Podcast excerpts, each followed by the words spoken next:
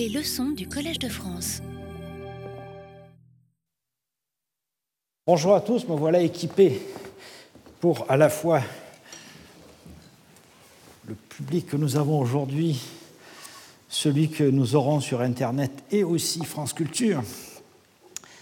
Et j'ai reçu hier la journaliste qui s'occupe de la radiodiffusion qui m'a fait de grandes recommandations concernant les images en me demandant de les commenter de façon à ce que ce soit compréhensible pour les auditeurs. Nous voyons aujourd'hui notre deuxième cours sur les parfums de l'Antiquité euh, en abordant celui des emplois euh, qui étaient bien plus larges dans l'Antiquité que euh, les nôtres en ce qui concerne les parfums. Car ces emplois vont des emplois religieux et rituels à la séduction, bien entendu, en passant par la médecine, l'aromatisation des boissons et des nourritures. Ces usages sont surtout connus par la littérature, principalement grecque et latine, mais l'archéologie commence à apporter quelques compléments de plus en plus importants, à la fois sur l'emploi euh, des parfums dans les civilisations sur lesquelles nous avons moins ou pas du tout de sources littéraires, et sur des pratiques que les sources écrites ne mentionnent pas ou mentionnent incomplètement. Comme nous l'avons vu dans le cours précédent, les techniques de fabrication des parfums et les usages ont été lentement élaborés et ritualisés au cours de l'âge du bronze, voire plus anciennement encore. Au début du premier millénaire, donc, au moment où commence notre histoire, l'histoire des parfums est déjà longue et les usages qu'en fera la civilisation gréco-romaine découlent largement des traditions qui s'enracinent dans le Proche-Orient. Nous ne savons pas, bien sûr, à partir de quand euh, l'homme a fait usage des parfums, si tant est que nous puissions un jour le découvrir. On sait qu'on euh, employait des fleurs pour les cérémonies au moins funéraires. Déjà dès la période moustérienne, il y a une tombe dans les montagnes du Zagros euh, qui le montre, dans un abri sous roche. Il y a aussi des formes primitives de parfums qui ont dû exister dès le néolithique, car des brûles-parfums et des résidus minéraux de quelque chose qui pourrait être déjà des cosmétiques, sont sporadiquement attestés. Et en fait, la documentation devient plus consistante seulement à partir de l'âge du bronze ancien, avec les premiers conteneurs et les premières sources écrites en Mésopotamie et en Égypte. Globalement, pour cette partie, je renvoie à la mise au point d'Elisabeth Daudinet qui euh, a publié un article tout à fait intéressant, euh, une synthèse sur ces questions, qui s'appelle Le rôle des substances parfumées dans les fonctions matérielles et symboliques euh, au Proche-Orient à l'âge du bronze, et qui est paru dans ce recueil publié sous la direction de Lydie Boudiou, Dominique Frère et Véronique Mel, qui s'appelle Parfums et odeurs de l'Antiquité, paru à Rennes en 2008, que nous aurons l'occasion de citer à plusieurs reprises. Une version ancienne de l'épopée de Gilgamesh raconte que Utanapishti, qui est euh, l'équivalent de Noé, savez, le survivant du déluge, avait remercié les dieux de l'avoir sauvé, et euh, l'épopée écrit Je disposais de chaque côté sept vases à boire dans lesquels je versais roseaux dorants, cèdres et myrtes les dieux humèrent l'odeur, les dieux humèrent la bonne odeur et s'attroupèrent comme des mouches autour du sacrificateur. On dispose de sources plus précises à partir de l'âge du bronze moyen, notamment grâce aux textes paléo-babyloniens, paléo-hittites et égyptiens qui montrent la pratique du brûlage de l'encens dans des brûles parfums, des libations d'huile, des libations d'huile parfumée sur les autels, en onction des portes et des statues. Les renseignements les plus précis sur les usages anciens ont été fournis par les archives de Marie. Euh, la ville, située sur le Moyen Euphrate, comme vous le savez, fut prise par Hammurabi au XVIIIe siècle avant Jésus-Christ. Et à cette occasion, le palais de Zimrimlin, euh, le dernier roi de Marie, fut détruit et ses archives, sous forme de tablettes d'argile, furent brûlées et donc préservées pour nous. On y trouve des attestations de l'usage des parfums en onction du souverain, lui conférant ainsi la royauté et l'invincibilité, ainsi que l'attestation d'aspersion du palais dans les rituels funéraires en onction des animaux à sacrifier et des béliers de guerre. Mais au-delà de ces emplois rituels, on constate que l'usage est courant à la cour du roi, pour le roi lui-même, pour la reine, pour les femmes du harem, et le roi en offre aussi aux ambassadeurs et à l'occasion à des fonctionnaires ou à des invités qu'il convie à son banquet. À l'âge du bronze récent, on trouve des attestations d'offrandes d'huile répandues sur des objets sacrés, comme par exemple un bétil à Aymar, ou lors de sacrifices comme à Ougarit ou en Assyrie. La correspondance d'Amarna nous donne aussi des compliments sur la Syrie du XIVe siècle. L'huile parfumée fait alors l'objet de cadeaux diplomatiques et conserve une valeur symbolique. Versée sur la tête, elle sanctionne les rites de fiançailles, la réception du messager et l'intronisation royale. peu plus vers l'ouest, dans la civilisation messénienne, les tablettes en linéaire B attestent surtout les offrandes d'huile aux dieux et en allocation wanax. Elles ne rapportent guère d'usage séculier, sauf pour les banquets, mais il est difficile de faire la part du séculier et du rituel. Je vous renvoie donc aux tablettes avec enregistrement de parfums concernant euh, les banquets, euh, et notamment un article qui s'appelle euh, Time for Offering Dedication of Perfume Oil at Pillion Festival de Bendal, qui est paru en 2002 dans un recueil dirigé par Bennett et Driesen Studies Presented to Kiln dans Minos 33-34. Donc, si on résume globalement, en fonction des sources disponibles, il semble que l'usage des parfums ait eu, au début de l'âge du bronze, principalement un, rôle rituel, en rapport avec le culte divin, et qu'il se soit progressivement étendu au roi, auquel il conférait des pouvoirs de commandement et d'invincibilité au cours de cérémonies rituelles. De là, le parfum serait passé à l'usage quotidien des rois d'abord, puis de leur entourage, et enfin de l'aristocratie par imitation. Parallèlement, il y aurait eu une spécialisation progressive, les parfums brûlés, bois et résine, dont l'encens euh, était réservé aux communications avec les dieux, qui se nourrissaient de ces senteurs. Les parfums brûlés donnaient une bonne odeur au temple ce qui attirait les dieux dans leur demeure. Et cette tradition donc se retrouve dans la religion euh, dans les religions païennes de l'époque grecque et romaine, mais aussi se transmet euh, à la religion juive et dans l'Exode. Euh, en 34-37, Dieu dit à Moïse Procure-toi des aromates, du styrax, de l'onyx, du galbanum, des aromates et du pur encens en quantité égale et faisant un parfum à brûler. Les huiles parfumées de leur comté auraient rempli progressivement un rôle bien plus large, non seulement religieux, mais aussi pour l'usage quotidien des puissants, notamment lors des banquets et pour les soins du corps. Toutefois, je crois qu'il faut rester conscient que cette reconstruction de l'histoire dépend, comme toujours, de la nature de nos sources. Les textes conservés favorisent la transmission de l'information concernant principalement les usages sacrés et royaux, dans une moindre mesure les usages de l'aristocratie, et d'une façon plus générale, les usages profanes étaient certainement bien plus importants, je le crois, que les textes nous le laissent entrevoir. En effet, à l'exception des recettes médio-assyriennes, tous les documents, ou presque, sont soit des récits mythologiques, soit des archives comptables, en général royales, qui donnent des noms et des quantités, mais ne permettent ni de reconstituer des recettes, ni de déceler l'origine des aromates, ni de bien comprendre les usages les plus quotidiens. La nature euh, des textes privilégiait donc les rituels, et seuls peut-être les textes mythologiques et religieux permettent parfois euh, de déceler l'usage des parfums pour la séduction, euh, quand, si on pense que les dieux sont faits à l'image des hommes. Par exemple, dans le, poème Enlil et Sud, datable des premiers siècles du deuxième millénaire avant Jésus-Christ, la déesse Sud était posée par Enlil, Et au moment du mariage, elle est conduite par la déesse Aruru qui lui parfume le visage avec un parfum à base de cèdre.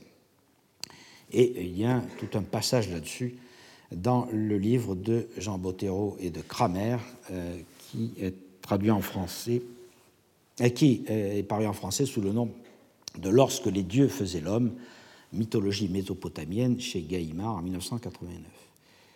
Dans la descente euh, d'Ishtar aux enfers, Ereshkigal, reine des morts, ordonne à Namtar que Tamnus soit lavé à l'eau claire, frictionné avec du parfum et vêtu d'un habit splendide. Je crois donc que ces quelques passages euh, nous donnent un aperçu en fait d'usage plus quotidien, ou en tout cas pour des cérémonies normales de la population, et que notre perception de l'usage des parfums à l'âge du bronze est déformée par la nature de nos sources et euh, qu'il faut restituer donc à l'usage profane pour la séduction un usage au moins équivalent euh, à ceux qui sont euh, aux usages rituels ou de cours. Voyons maintenant comment se sont précisés et développés ces usages au cours de la période gréco-romaine en suivant l'ordre d'apparition dans les sources, ce qui n'est pas garant de l'ordre réel, comme nous venons de le voir, si tant est qu'il y ait eu un ordre. Mais il faut bien ordonner la documentation si on veut la rendre compréhensible. Commençons par la Grèce. Pour le culte, le parfum a été employé sous deux formes. Les résines à brûler, principalement l'encens, et l'onction des statues de culte et des animaux à sacrifier. Brûler des substances odorantes pour les dieux remonte à loin, nous l'avons vu. Son explication mythique est donnée par le mythe de Prométhée. Hésiode dans la Théogonie 537-541, raconte que Prométhée a égaré les dieux en disposant artistiquement les os et la graisse pour eux et les bons morceaux sous les tripes pour les hommes. On brûle donc des graisses, mais aussi des résines comme l'encens, euh, dont le parfum est censé attirer les dieux. Le verbe tuein signifie faire fumer, par extension sacrifier. Brûler l'encens, brûler des huiles parfumées, brûler la graisse, les os, etc. L'encens en particulier combat les mauvaises odeurs associées à une faute. Par exemple, dans Oedipe roi de Sophocle, la peste de Thèbes est combattue par des fumigations d'encens et de baume pour rétablir la pureté divine. L'exemple du sanctuaire d'Apollon à Délos vaut pour tous les autres. L'hymne homérique à Apollon, en 87, chante cet endroit où existera à jamais l'autel parfumé d'encens et le lieu sacré consacré à Phoebos. Au moment de la naissance d'Apollon et d'Artémis, l'île en aurait été parfumée, selon euh, qui évoque Astéria parfumée d'encens. Lorsque les Grecs conquirent l'Égypte, ils suivirent les rites égyptiens forts d'une antique tradition et continuèrent de s'approvisionner en Arabie et rappelons donc l'inscription que j'avais déjà citée euh, l'autre jour de Zaïd ibn Zaïdou Zayran, trouvé à Saqqara, qui était un, arabe qui procurait l'amir et le calamus au temple des Égyptiens vers la fin du IIe siècle avant notre ère. Les huiles parfumées ont été aussi employées dans l'entretien des sanctuaires et des statues, entretien qui incombe aux prêtres, aux employés et à des familles de notables qui sont en charge de tel ou tel culte par tradition. Dans un excellent article paru euh, euh, cette année, euh, écrit par Eurydice Leca, qui s'appelle L'emploi des huiles, des onguents et des parfums dans l'entretien des statues en Grèce ancienne, et qui l'ont paru dans un ouvrage qui est euh, qui est sorti de presse euh, il y a euh, moins d'un mois, dirigé par Dominique Frère et Laurent Hugo, qui s'appelle Les huiles parfumées en Méditerranée occidentale, Eurydice Leca a synthétisé nos connaissances sur l'emploi des parfums pour l'entretien des statuts de culte. L'entretien est journalier et il est plus approfondi au moment des fêtes.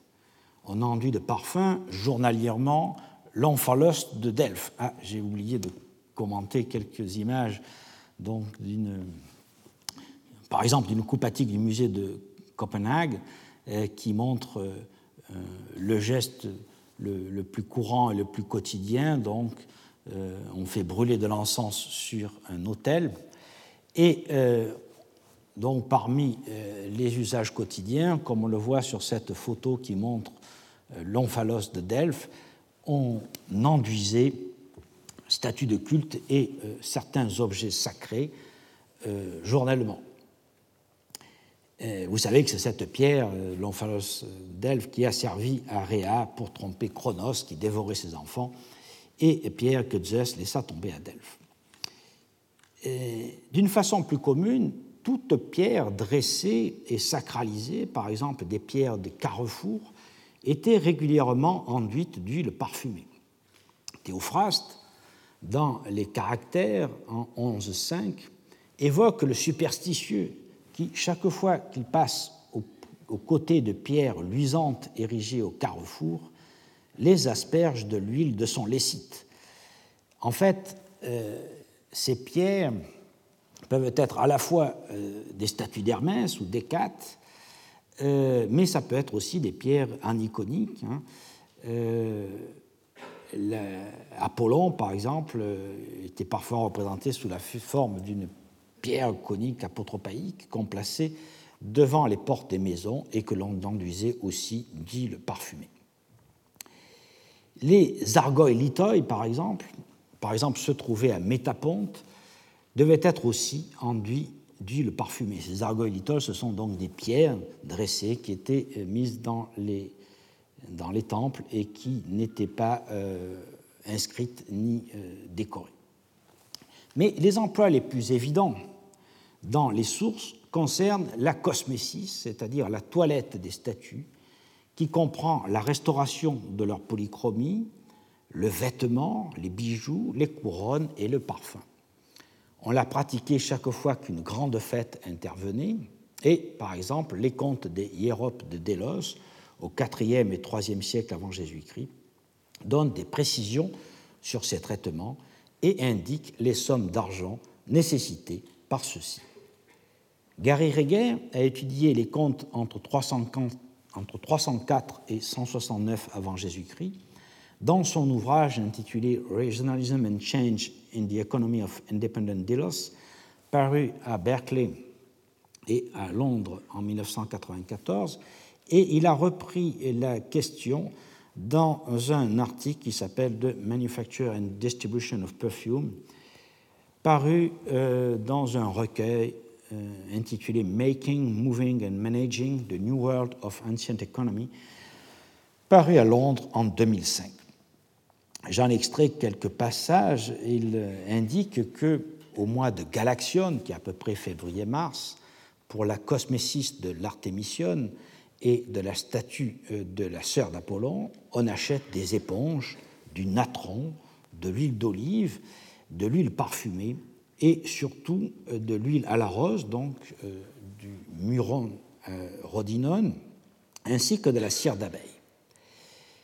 On voit donc que ces pratiques étaient extrêmement courantes et nécessitées par les besoins religieux et que cela créait une demande certainement importante de la part de tous les sanctuaires et comme vous le savez, dans la Grèce ancienne et dans le monde grec, il y avait des sanctuaires absolument partout.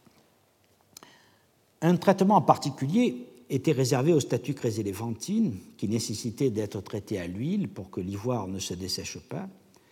Mais en l'occurrence, il s'agit alors d'un traitement de conservation et non d'embellissement à l'huile parfumée, et n'entre donc pas directement dans notre propos. L'onction du cadavre pour les funérailles est un autre type euh, d'utilisation des parfums à l'époque grecque on enduit le cadavre avec des onguents parfumés, et c'est un rite qui tire probablement euh, ses origines de la nécessité de préserver quelque peu le corps en attendant l'inhumation ou l'incinération. C'est un rituel très ancien dont on a les premières attestations dans l'Iliade. Le corps de Patrocle est oint de parfum, et je vous renvoie au chant 18 de l'Iliade, au vers 349-351, et à la mort d'Hector, le corps est préservé, son corps est préservé par les onguents euh, qu'apporte Aphrodite. Et euh, c'est rapporté euh, au chant 23, au vers 184-187. Par la suite, cette tradition d'un rituel assimilant le mort à un héros se perpétuera, notamment lors des funérailles aristocratiques. Et euh, ici, sur cette photo, je vous ai mis simplement une représentation d'une prothésis, de l'exposition d'une défunte dans une tombe lucanienne de Pestum du IVe siècle, très influencée euh, par l'iconographie grecque, et vous remarquez que à côté de la défunte, euh, sur le lit funéraire, se trouve, puisque j'ai un pointeur, j'en profite, se trouve ici un, alabastre qui est la représentation et la symbolisation du traitement que subit le corps au moment de cette prothésis, de cette exposition. Archéologiquement, le rituel d'oindre le corps et de parfumer l'urne est présent dans les tombes les plus anciennes. Je cite seulement deux exemples. En Orient, la nécropole de Yalissos à Rhodes livre systématiquement des flacons dans les tombes à partir du 8e siècle. Par exemple, la tombe 393 du troisième quart du 8e siècle contenait des vases à parfum chypriotes accompagnés d'imitations qui attestent donc à la fois l'importation et la fabrication locale. En Occident, la nécropole euh, de Pithecus, euh, fouillée par euh, Giorgio Buchner dans les années 60 et 70, a livré un grand nombre de tombes du haut archaïsme, de la période orientalisante, et dans la tombe 168, qui est datée des environs de 720 avant Jésus-Christ, que vous voyez sur l'écran maintenant, tombe particulièrement célèbre parce que c'est celle de Nestor, ce personnage qui a gravé sur euh, la coupe de la partie haute ici son nom et un distique qui évoque euh, la pratique du banquet. On a donc un, ensemble qui symbolise toute la vie dans l'autre tombe, mais euh, aussi la bonne vie terrestre, c'est-à-dire tout le service à banquet avec euh, la coupe donc de Nestor et le cratère, et comme vous le voyez en partie basse, un ensemble de vases à parfum, en l'occurrence de six flacons à parfum, euh, qui associent donc le, à la fois le parfum aux funérailles, mais peut-être aussi, comme nous le verrons, au banquet aristocratique. Dans les tombes d'Athènes, à partir de la fin du VIe siècle avant Jésus-Christ, on assiste à une multiplication des lécites, toujours couchés et donc vidés, probablement lors des cérémonies de la présentation du corps. Une observation analogue a été faite euh, dans la fouille menée avec beaucoup de soin par Antoine Hermary, Christina euh, Panayotova et Dimitar Nedev dans la nécropole d'Apollonia du Pont à Sosopol, en Bulgarie, nécropole dite de Kalfata, et qui a été publiée euh, récemment, qui a été publiée en 2010 sous le titre Apollonia du Pont, la nécropole de Kalfata, 5e siècle, 3e siècle avant Jésus-Christ, euh, chez Actes Sud. Euh, cette euh, nécropole, à partir du début du IVe siècle jusque dans la seconde moitié du IIIe siècle, livre des tombes qui contiennent un à cinq vases à parfum. Ce sont surtout des lécites, des petits lécites aribalisques, comme vous voyez euh, sur cette photo. J'ai pris comme exemple la tombe 338, qui est du IVe siècle avant Jésus-Christ, parce qu'elle m'a paru très caractéristique en effet, dans ces, tombes, assez systématiquement, l'un des lécites aribalisques est volontairement cassé, en général au, corps, au col, et les autres sont intacts. Dans plusieurs cas, les tessons du vase cassé sont répartis autour du corps, et c'est un exemple qu'on trouve dans d'autres nécropoles, comme celle de Myrmékéion en Crimée. Dans certains cas, il manque même des tessons ce qui indiquerait que le bris du vase n'a pas été fait sur place, mais au moment de la prothésis à la maison même, et on aurait donc emporté une partie du vase afin de symboliser le soin qu'on a mis à préparer le corps, à lui donner l'apparence qu'il est censé conserver dans le monde des morts. On voit donc comment une fouille bien conduite, euh, minutieusement euh, suivie, permet de reconstituer les gestes et donc les usages, enfin en tout cas une partie des usages des parfums. Les lécites sont donc placés, comme vous le voyez, autour du mort, tout autour du squelette. Et euh, aussi, on les trouve sur la tombe elle-même, car lors des cérémonies funéraires et lors des visites successives, notamment les visites anniversaires, euh, on apporte des fioles et des couronnes. Et c'est ainsi qu'à partir des années 470 avant Jésus-Christ, un grand nombre de lécites à fond blanc qui représentent des scènes funéraires nous montrent ce type de euh, cérémonie qui se fait sur la stèle. Là, j'ai choisi deux exemples de, de, de lécites euh, à fond blanc conservés à l'Ashmolean Museum d'Oxford. Et vous voyez donc les visiteurs, sur celle-ci, une dame qui est en train de verser du parfum, et sur celle-ci, elle obtient aussi un, un qui est un, autre type de, conteneur à parfum, et un alabastre, et elle verse le contenu de l'alabastre sur la stèle. De, des morts, nous pouvons remonter jusqu'aux malades et voir que durant toute l'Antiquité, on a aussi utilisé les parfums euh, pour soigner. En fait, pendant toute la période, la pharmacie, où nous l'entendons aujourd'hui, ou la droguerie et la parfumerie ne sont pas vraiment distinctes. Les mêmes procédés aboutissent à des onguents utilisés aussi bien pour soigner que pour parer. Certains sont spécifiques, notamment les parfums composés, compliqués, destinés aux aristocrates, mais la plupart des parfums des bases pouvaient avoir des applications thérapeutiques et il est significatif que les recettes qui nous sont parvenues sont transcrites dans des traités de médecine. Dans la pharmacopée hippocratique, l'huile est ainsi largement employée autant que le vin, dont l'alcool dissout de nombreuses substances. Et euh, je vous renvoie à un, article paru euh, de nouveau dans les huiles parfumées euh,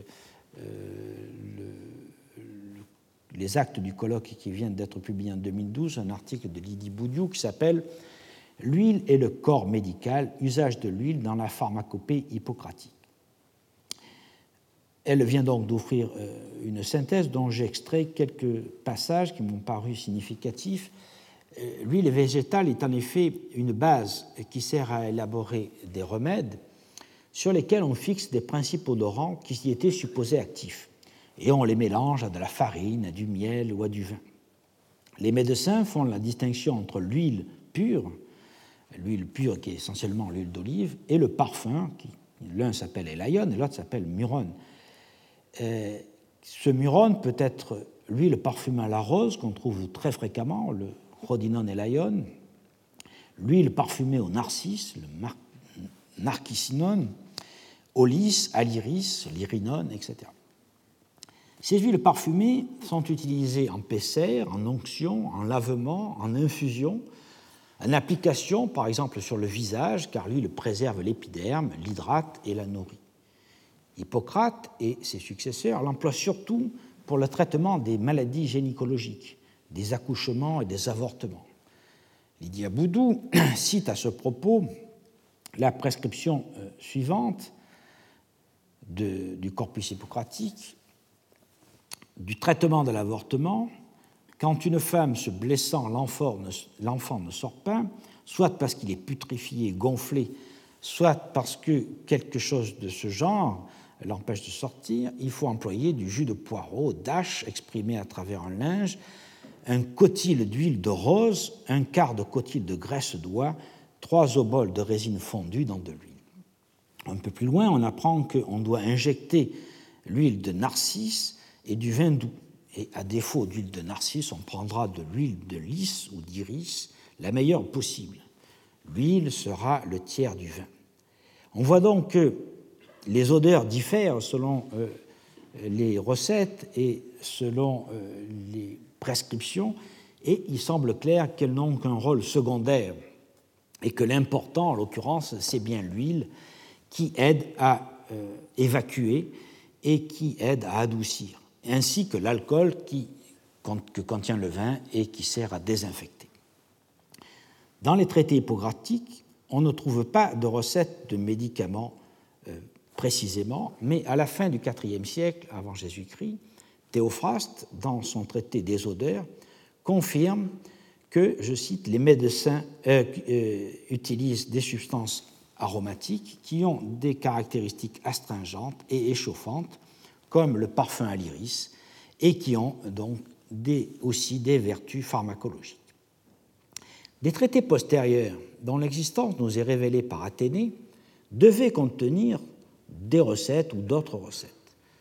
On sait par exemple qu'il existait un ouvrage de Philonides au 1er siècle avant Jésus-Christ et un autre d'Apollodore euh, dont les passages concernaient le traitement des maux de tête et notamment après boire, et on utilisait pour cela des parfums. Malheureusement, ces ouvrages sont perdus et les recettes également.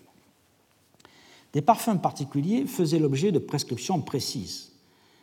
L'Égyptian, donc le parfum égyptien, est souvent prescrit par Hippocrate. Théophraste indique qu'il était préparé à base de cannelle, de myrrhe et d'autres ingrédients.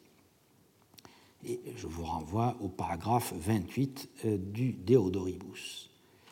Certaines villes s'étaient d'ailleurs fait une spécialité de fabrication de parfums à visée thérapeutique.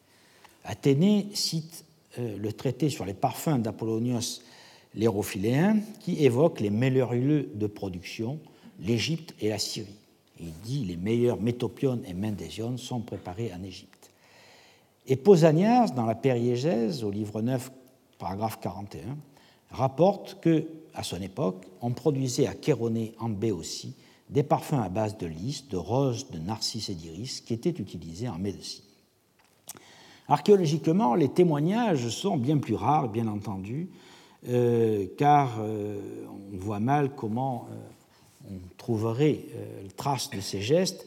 Tout au plus peut-on se tourner vers quelques découvertes épigraphiques euh, qui euh, fournissent quelques inscriptions. J'en ai retrouvé une du deuxième premier siècle avant Jésus-Christ, trouvée à Lébénan en Crète, et qui est une dédicace à Asclépios qui mentionne l'utilisation du rhodinone pour soigner un ulcère. De cet usage médical, nous pouvons commencer à passer aux usages profanes qui euh, sont bien entendu surtout tournés vers la séduction, séduction hétérosexuelle et séduction homosexuelle. Mais on trouve aussi quelques mentions du parfum employé pour le bien-être domestique et notamment en parfumant les maisons. En fils, dans une comédie met en scène Pénélope préparant l'accueil d'Ulysse en brûlant un encens royal et euh, le faisant enduire de mégaléon, un parfum qui était alors hautement célèbre. On parfumait aussi le vin pour lui donner une bonne odeur et l'adoucir. La pratique remonte là aussi très haut dans le temps, avec l'ajout de térébinthe dans les vins de l'âge du bronze et de miel. Théophraste mentionne les aromates qu'on a ajoutés au vin dans euh, le Deodoribus au paragraphe 8 et 9, et au paragraphe 10, il indique que du parfum et des substances aromatiques parfument subtilement le vin euh, alors qu'il gâte le goût de certaines nourritures. Au paragraphe 11, qui suit donc, il spécifie que les vins doux qui n'ont pas de parfum ont besoin d'être parfumés par adjonction d'aromates. Et au paragraphe 67, il traite spécifiquement de la myrrhe et disant Plus les poudres parfumées sont composées de nombreux éléments, plus elles sont de bonne qualité. En les mêlant au vin, elles accroissent le parfum de certaines substances odorantes et certaines résines comme la myrrhe. Et il conclut Le vin est une substance susceptible d'absorber les odeurs, ce qui sera repris par Pline bien plus tard dans euh, le livre 13 au paragraphe 25. Du vin, on peut passer à l'utilisation du parfum comme statut symbole. Dès l'époque archaïque, au témoignage d'Archiloque, on se parfumait et on se parfumait notamment les cheveux. Or, une chevelure longue est un symbole de statut social. Les héros et les dieux ont les cheveux longs, chez Homère, par exemple au chant 2 de l'Iliade, paragraphe euh, vers 323, ou au chant 2 de l'Odyssée en 408. Et cette longue chevelure a une valeur terrifiante, euh, selon euh, Hérodote qui fait un parallèle avec la Gorgone. Et de fait, Léonidas et les Spartiates, avant leur combat désespéré aux Thermopyles, sachant la mort venir, soignent particulièrement leur chevelure. Et je vous renvoie à ce bel article de Jean-Pierre Vernant qui s'appelle La mort dans les yeux, paru en 1985. Or, le complément normal d'une belle chevelure était de la parfumer. Se laisser pousser les cheveux et les parfumer signifiait faire partie de l'aristocratie ou bien vouloir sortir de sa classe sociale pour vouloir s'intégrer à l'aristocratie. Nous en avons un intéressant témoignage de cette association chevelure longue, parfumeur et désir d'ascension sociale dans un passage d'Anacréon qu'a réinterprété Luca Soverini en 1994 euh, dans un article paru dans les Annales de la Scuola Normale di Pisa. Le vers conservé euh, par le grammairien euh, nous dit Demande à Stratis le parfumeur s'il se laissera pousser la chevelure. Ce qui signifierait, d'après Soverini, que le parfumeur, enrichi par son commerce, voudrait bien s'assimiler aux aristocrates en se donnant l'aspect euh, des aristocrates, donc en se laissant pousser les cheveux et en se les parfumant. De là, bien sûr, nous passons à la séduction. Dans l'Iliade et l'Odyssée, les huiles parfumées sont au cœur des entreprises de séduction. Les déesses sentent bon par nature, car étant nourries de nectar et d'ambroisie, euh, elles exhalent euh, une bonne odeur. Mais lorsqu'elles veulent parvenir à leur fin, elles n'hésitent pas à utiliser en plus des parfums composés. Et cette question a été euh, bien développée par Lydie Baudieu et Véronique Mel dans un article qui s'appelle Sociologie des odeurs en pays grec, paru en 2008. Euh, ces deux auteurs ont bien défini les modèles comportementaux fournis par les déesses qui utilisent les parfums pour séduire. Par exemple, dans l'Iliade, au chant 14, vers 171-174, Héra voulant détourner Zeus de la guerre de Troie, cherche à le séduire en enduisant son corps d'une huile onctueuse, impérissable et suave, parfumée pour elle. Pour la déesse, le parfum est donc une arme qui fait pendant aux armes d'airain des héros.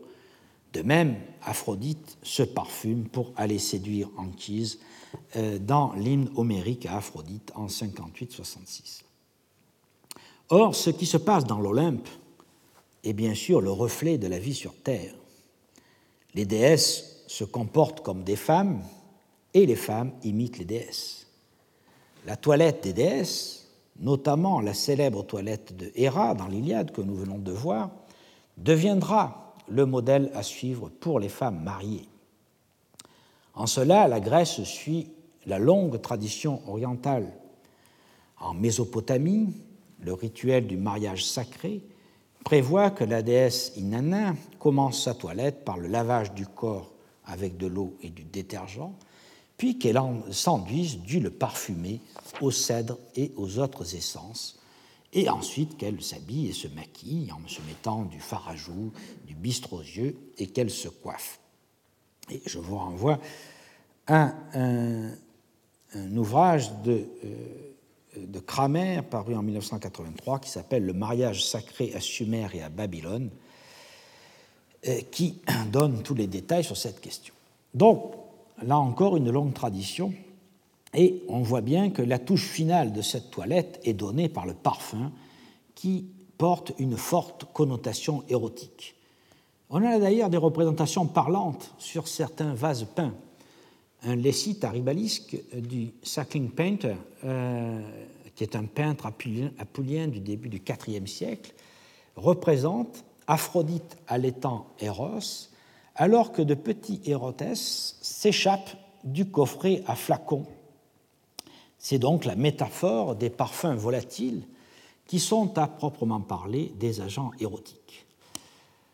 Passant des modèles divins aux applications humaines, Hésiode, dès le 8e siècle, évoque dans les Travaux et les Jours, au vers 515-523, la jeune fille qui a baigné son corps délicat et d'une huile onctueuse l'a effleuré. Donc les femmes s'en enduisent de parfums, la tête et les seins.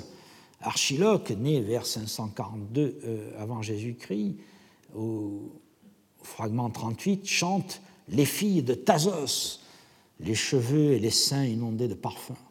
Et Sappho, qui euh, est à cheval entre la fin euh, du 7e euh, siècle et euh, le début du 6e siècle avant Jésus-Christ, au fragment 94, mentionne ce fier parfum, ce royal parfum que tu répandais sur les jolies boucles de tes cheveux. Un siècle et demi après, dans l'Assemblée des femmes d'Aristophane, au vers 524, Praxagora, soupçonné de sortir de chez son amant, dit à son mari Sans si mes cheveux sont parfumés, et il répond, comme si une femme ne pouvait pas faire l'amour sans parfum. Et elle lui réplique alors, pas moi en tout cas. Dans les Acarniens, Aristophane à nouveau se moque du contraste entre le paysan et la citadine. Cette dernière se distingue de la paysanne par ses dépenses de parfumerie. Et euh, le paysan, donc, euh, dit cette phrase et voilà que j'épouse la nièce de Mégaclès, moi un campagnard, elle une citadine, une demoiselle. Le jour du mariage, je sentais le vin nouveau, les clés de fromage, la laine, l'abondance en un mot. Elle, les parfums, le safran, les baisers lascifs, en un mot la dépense. Et cette verve comique donc est poursuivie par Antiphane vers 340 avant Jésus-Christ dans la comédie Les hommes de Toricos ou le Minotaure, où il se moque des excès dans l'utilisation des parfums, mettant en scène une femme sortant du bain avec son coffret orné d'or et contenant un parfum dont on nous dit être un myron égyptien, parfum pour les pieds et les jambes, un autre parfum à l'huile de palme pour les joues et les seins, du cicimbrium à l'huile euh, de menthe aquatique utilisée pour les bras et du mélitotone, du mélilotone pour un, autre bras, de l'huile de euh, pour les cheveux et les sourcils, du thym, euh, de l'huile au thym pour le cou et les genoux, etc. Donc, tous les excès possibles dans ces comédies. Un personnage d'Anaximandre, qui est un auteur de la comédie moyenne vers 375-340 avant Jésus-Christ, remarquant qu'une femme s'est enduite le corps de Mégaléon, la compare immédiatement à quelque future mariée promise à un roi. Donc, si le parfum, euh, le parfum fait partie essentiellement de la sphère féminine, et on voit donc sur euh, cette, image qui est un euh, extrait, peinte sur une céramique apulienne à figure rouge, on voit l'illustration de cette toilette féminine. La, dame est devant une vasque contenant de l'eau et vous voyez, elle donne la dernière touche à sa toilette en s'enduisant euh, de parfum. Elle tient un alabastre à la main. Et nous avons un autre exemple euh, d'une scène du même genre où euh, des dames sont devant un loutron, lavabo et euh, elle se lave et vous voyez dans la partie supérieure de euh, la pièce est pendu un lécite qui évidemment est le signe que après la toilette elle se parfumera. Mais si ce parfum donc fait partie essentiellement de la sphère féminine, il ne faut pas croire que les hommes ne se parfumaient pas. En effet, Théophraste dans le Deodoribus, au paragraphe 42, estime, comme certains parfumeurs d'aujourd'hui, que certains parfums conviennent mieux aux hommes qu'aux femmes. Et de fait, dès l'Odyssée, on voit bien que les hommes se parfument. Télémaque, à la sortie du bain, est frotté d'huile, au champ 3 vers 466. Et c'est une fonction, donc, d'être frotté d'huile, parfumé à la sortie du bain, fonction que l'on retrouvera tout au long de l'Antiquité. Il n'était d'ailleurs pas concevable d'aller au bain sans apporter avec soi sa feuille de parfum pour l'onction qui devait suivre. Mais c'est dans la sphère des amours masculines que le parfum joue un grand rôle. Alors il est souvent difficile à partir de l'iconographie de distinguer si on a affaire à l'utilisation d'huile parfumée ou non, car les athlètes qui vont à la palestre emmènent toujours avec eux un haribal qui contenait de l'huile. Euh, mais cette huile pouvait être pure, ça peut être de simple huile d'olive, et ça peut être aussi bien de l'huile parfumée. Alors vous voyons ici l'exemple, il y en a tant d'autres, d'une stèle funéraire de la collection Borgia, Borgia euh, conservée à Naples aux alentours de 480 avant Jésus-Christ, et vous voyez donc un athlète appuyé sur son bâton qui tient un, un à la main et ici des hommes qui se parfument après la douche, euh, ou en tout cas sans use d'huile, dans une, euh, représentée sur une hydrie d'Antiménès. Mais certainement, au-delà euh, de l'usage du parfum à la palestre, on utilise le parfum lorsque on cherche à séduire les garçons. En effet, donc, les hommes et les garçons se parfument après les fêtes, après le sport, et pour leurs amours. Et nous avons ici un bel exemple euh, de, l'association des deux. Vous voyez donc des, des érastes et des éromènes, et vous voyez que chaque fois, ils tiennent des flacons à parfum.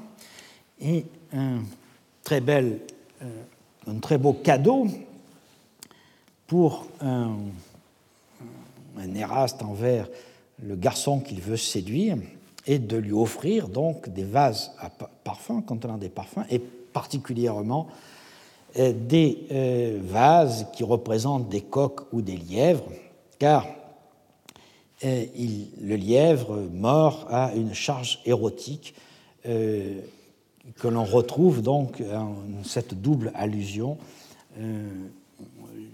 ça fait partie des, cadeaux traditionnels que font les hommes mûrs aux garçons qu'ils veulent séduire. Nous voyons ici deux exemples de ces flacons en forme de lièvre mort qui euh, ont été fabriqués à Rhodes euh, au VIe siècle avant Jésus-Christ.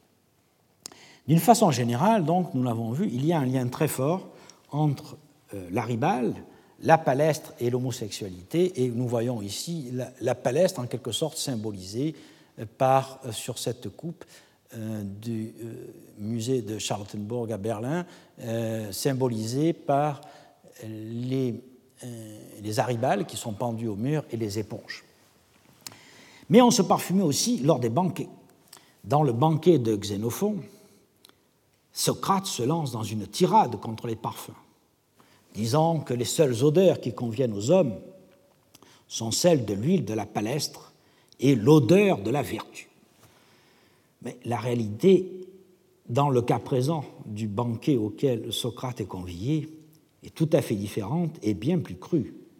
C'est que Callias, le riche citoyen qui a organisé le banquet, est amoureux d'Autolycos, un jeune homme qui vient de vaincre au Pancras. Alors, pour le séduire, il organise en son honneur un banquet pour lequel il a acheté du parfum de prix euh, qui sert à enduire les invités. Ainsi, faisant étalage de sa richesse et de sa distinction, il espère parvenir à ses fins. Cette pratique aristocratique remonte elle aussi à l'âge du bronze. Comme nous l'avons vu, à Marie, le roi fait distribuer des parfums à ses invités. Et elle est attestée par de nombreux témoignages littéraires, épigraphiques, papyrologiques et iconographiques. Ichésios, chez Athénée au Ier siècle, témoigne du grand raffinement atteint par l'usage des parfums pour les banquets. Et je vous renvoie donc au livre 15 d'Athénée, euh, paragraphe 689, où il est dit Le parfum à la rose convient bien au symposium, de même que les huiles à la myrrhe et au coin. Le lent est stomachique et garde l'esprit clair. Les parfums à la marjolaine, au serpolet, conviennent à un symposium de même que le safran, s'il n'a pas trop de myrrhe avec lui. Le fenugrec est suave et délicat. L'huile de géroflée a une bonne odeur qui facilite la digestion. On voit donc qu'un grand raffinement, en tout cas au moins à l'époque hellénistique, avait conduit à des spécialisations de certains parfums pour les banquets. Et euh, on a quelques attestations donc en dehors de la littérature classique dans l'épigraphie.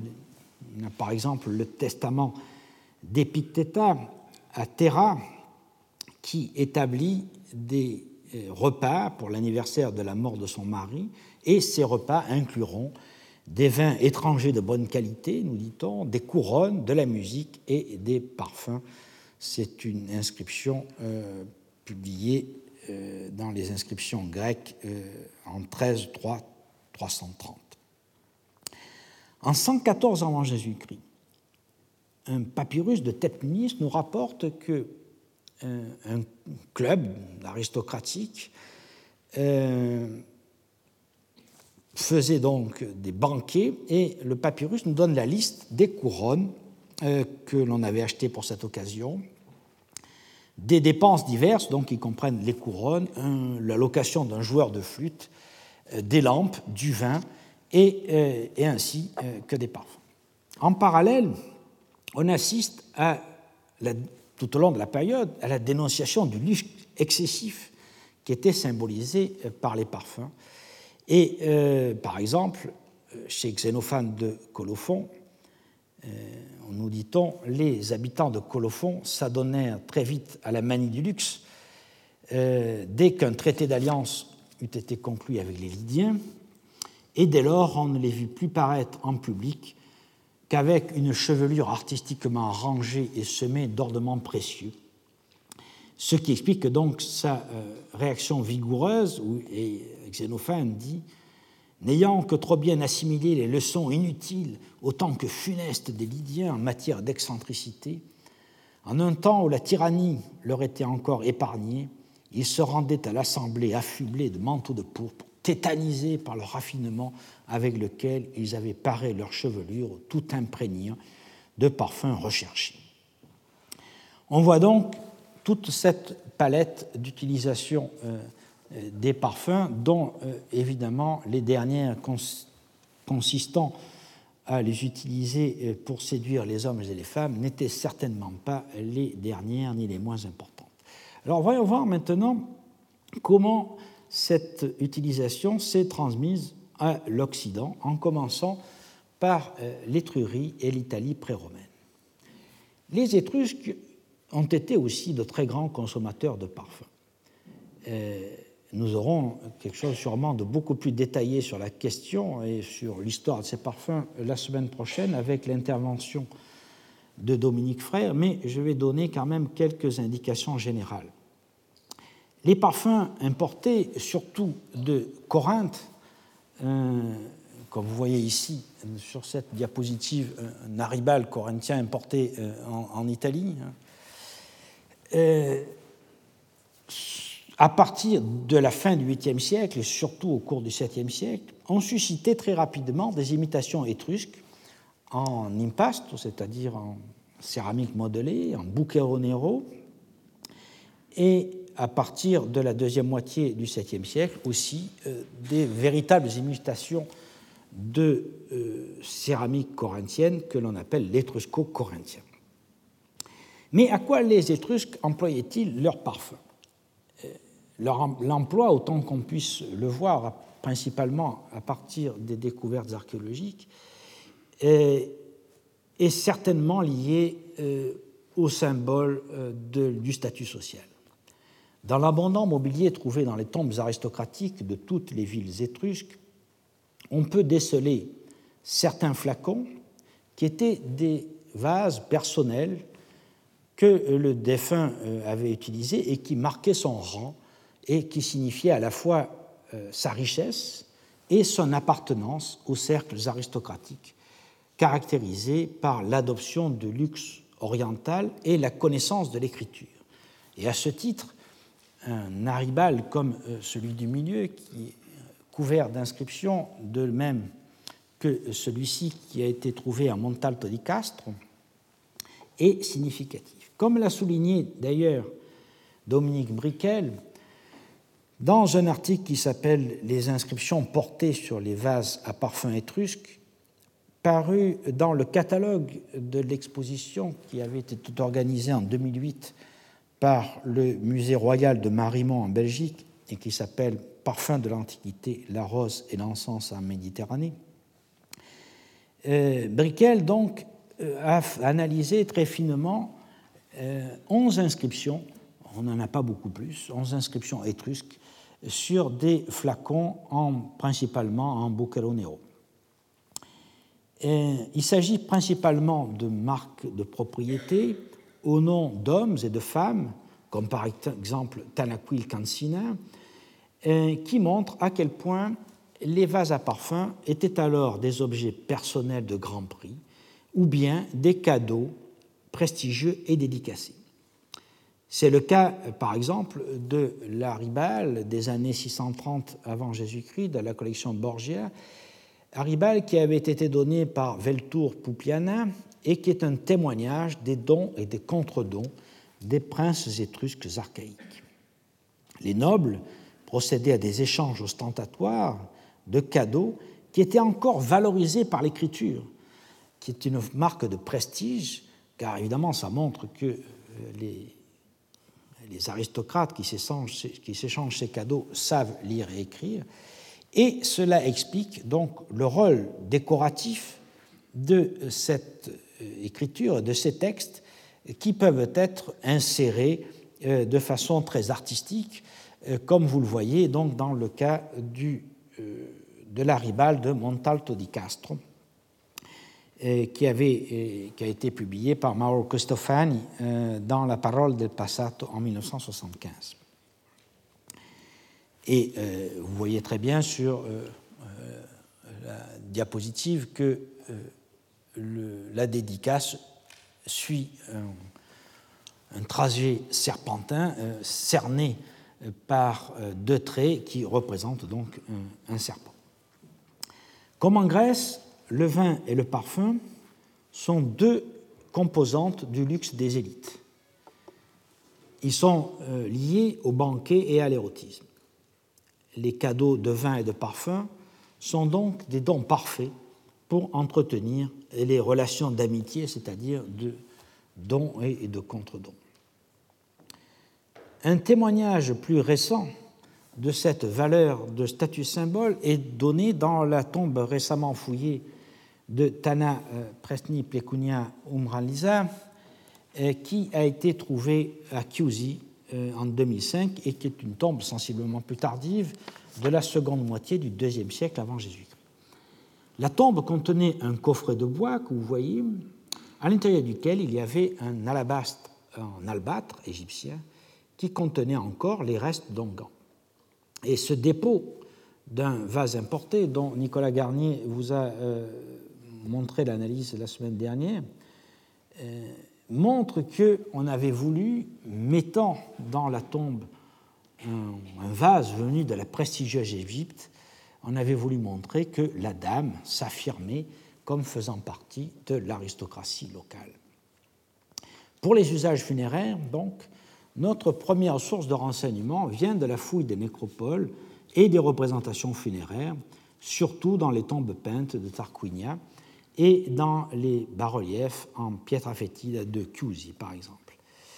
Les parfums servaient dans le, comme en Grèce, dans le rituel funéraire pour la toilette du mort, et les flacons étaient déposés dans la tombe après avoir servi à cette toilette. Mais au-delà de cet usage évident, le parfum faisait partie du viatique pour l'au-delà, avec les produits alimentaires destinés à cette seconde vie très diminuée, certes, mais qu'on imaginait continuer dans les tombes maisons. Le mobilier mis euh, à disposition du défunt pouvait être suffisamment abondant pour lui garantir sa survie dans l'au-delà, et il existe des tombes qui contiennent des jarres à provisions, des braseros pour faire la cuisine, des marmites et des services à boire. C'est le cas, par exemple, de la tombe numéro 4 de Monte Abatone à Cerveteri, qui euh, contenait dans euh, la pièce principale huit pitoi, c'est-à-dire huit grandes jarres, euh, plusieurs grands vases et des vases à boire. La tombe a été publiée par Rizzo en, 1900, en 2007.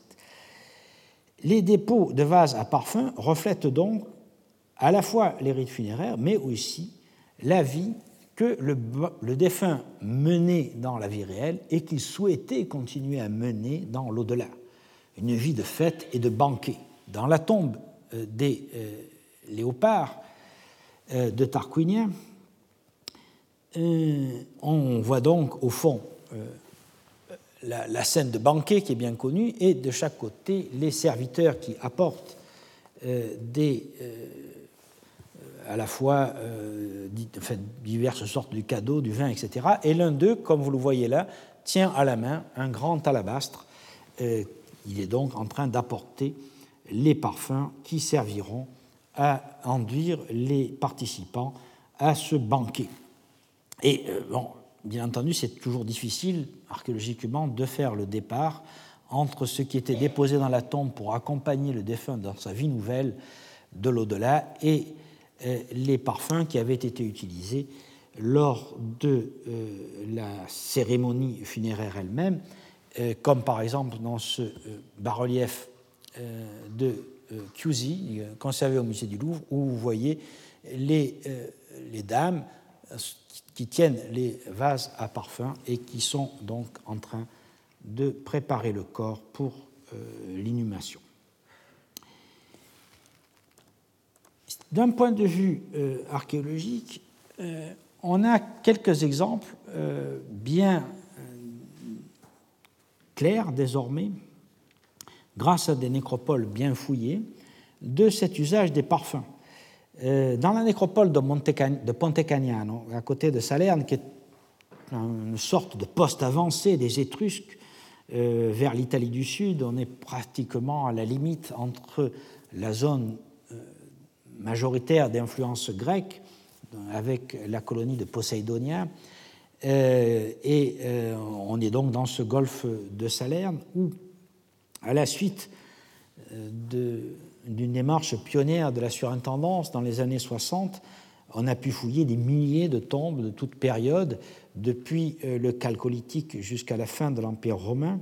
Et la nécropole de Ponte Cagnano est surtout connue grâce aux travaux de Bruno D'Agostino, euh, de Luca Cerchei et désormais de Maria Assunta Cozzo, est surtout connue par la qualité euh, des, euh, des, tombes et la richesse des tombes de l'époque orientalisante et de l'époque archaïque.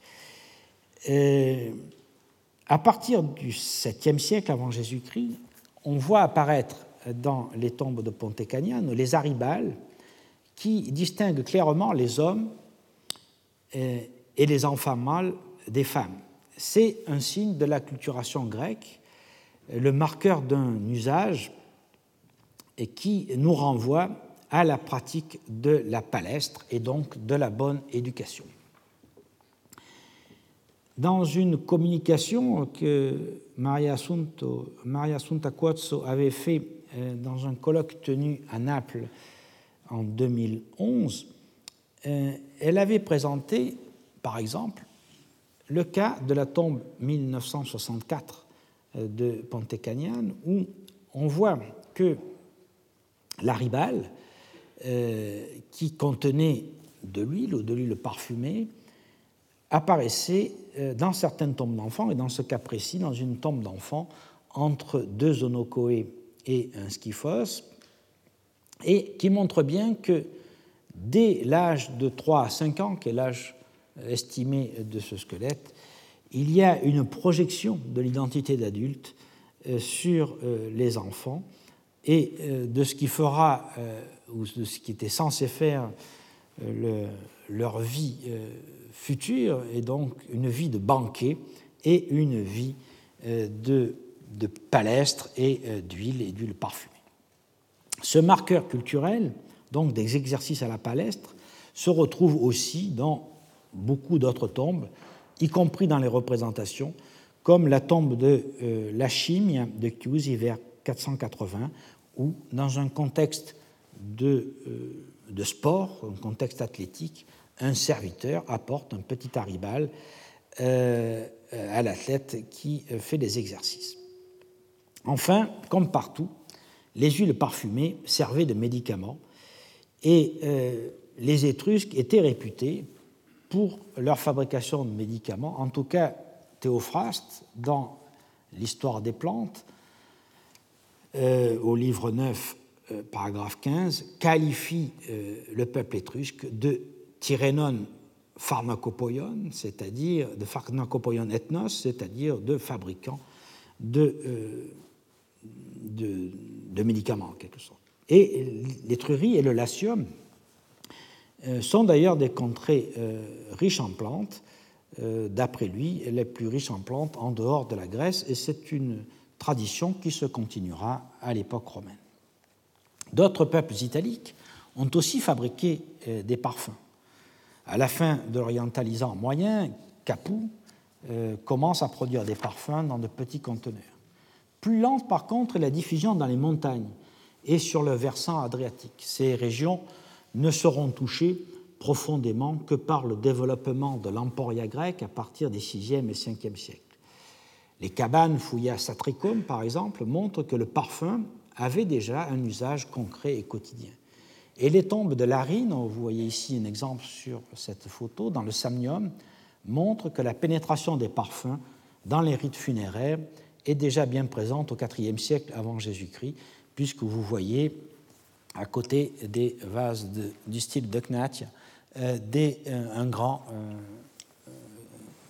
alabastre en, en albâtre. Avec la conquête romaine du littoral tyrrhénien, on peut se poser la question de savoir comment ces peuples montagnards ont adopté le parfum en suivant la culture grecque. On peut en avoir un aperçu grâce au mobilier des tombes. À titre de test, j'ai effectué un comptage des vases à parfum dans 50 tombes peintes de Pestum qui ont été publiées par Angela Pontandolfo et Agnès Rouveret dans un ouvrage remarquable qui s'appelle euh, Les tombes, les tombes les pinti di Pestum, paru euh, en 1992. Il s'agit en fait de tombes de Lucaniens, euh, donc des peuples des montagnes, mais très influencés par la civilisation grecque ce sont des tombes d'aristocrates, euh, que l'on voit bien car elles sont peintes, hein, donc ça suppose un certain degré de richesse. Et vous pouvez voir d'ailleurs ces tombes euh, exposées dans le remarquable euh, musée de Pestum. Et j'ai pris comme exemple les tombes qui sont datées dans le courant du IVe siècle avant Jésus-Christ. Ce sont toutes des tombes en, caisson caissons de, de, de tufs ornées de peintures.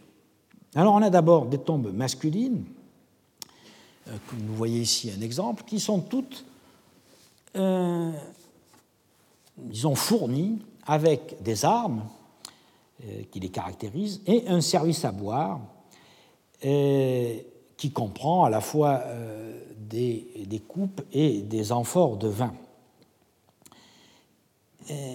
Mais une grande majorité de tombes comportent aussi des flacons à parfum. Euh, certes, sept des tombes masculines n'en comportent pas, mais euh, les autres en, comportent, et bien entendu, euh, ce sont les tombes féminines qui en livrent le plus. On a des tombes où on a jusqu'à un maximum de neuf vases à parfum, mais en moyenne, on en a deux, qui donc est le signe de cet usage funéraire. Alors à cette époque, ce sont le plus souvent des lécites à ribalisque, à figure rouge ou à vernis noir, de fabrication locale ou régionale, mais on trouve aussi quelques gouttis et deux alabastres, euh, surtout un peu plus tard, quand ils commencent à remplacer euh, les lécites. C'est euh, aussi, dans ces tombes, on trouve aussi des péliquets euh, notamment quatre péliquets qui ont été trouvés dans des tombes féminines et deux dans des tombes masculines.